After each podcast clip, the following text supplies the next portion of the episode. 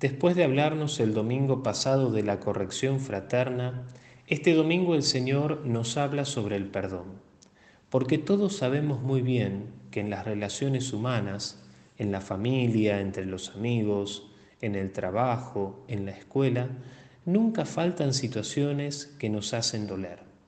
Por eso, ¿cuántas veces tengo que perdonar al que me hace algo? Cuando alguien nos ofende, lo primero que surge en nuestro interior es devolver la ofensa.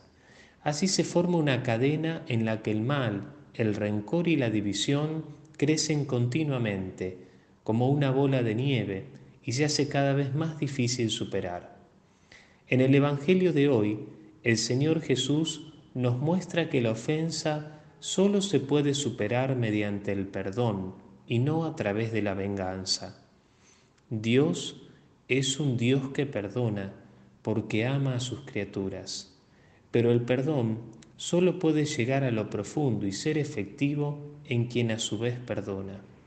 La parábola del siervo despiadado que nos presenta San Mateo nos muestra que a él, a este servidor, que era un alto mandatario del rey, le había sido perdonada la increíble deuda de diez mil talentos, mucho dinero. Pero después él no estuvo dispuesto a perdonar la deuda ridícula en comparación de cien denarios que le debían. Qué hermoso es darnos cuenta que cualquier cosa que debamos perdonarnos mutuamente es siempre muy poco comparado con la bondad de Dios que perdona a todos. Perdonar no es ignorar, sino transformar. El perdón es la noticia de la que tendría necesidad el mundo todos los días, un perdón eficaz, perdón que solo nos lo puede dar el Señor, un perdón que no aleja el mal solamente con las palabras, sino que lo transforma realmente. Dios nunca se cansa de nosotros, nunca se cansa de tener paciencia, de perdonarnos, y con su inmensa misericordia sale Él primero a nuestro encuentro. Jesús nos invita entonces al difícil gesto de rezar incluso por aquellos que nos han hecho mal, nos han perjudicado, sabiendo perdonar de corazón siempre.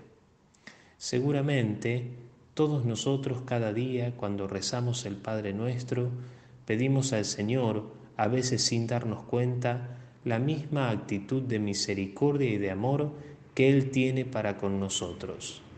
Perdona nuestras ofensas, como también nosotros perdonamos a los que nos ofenden. No dejemos pasar este domingo sin preguntarnos, ¿cuánto me ha perdonado Dios? ¿A quién hoy voy a perdonar de corazón?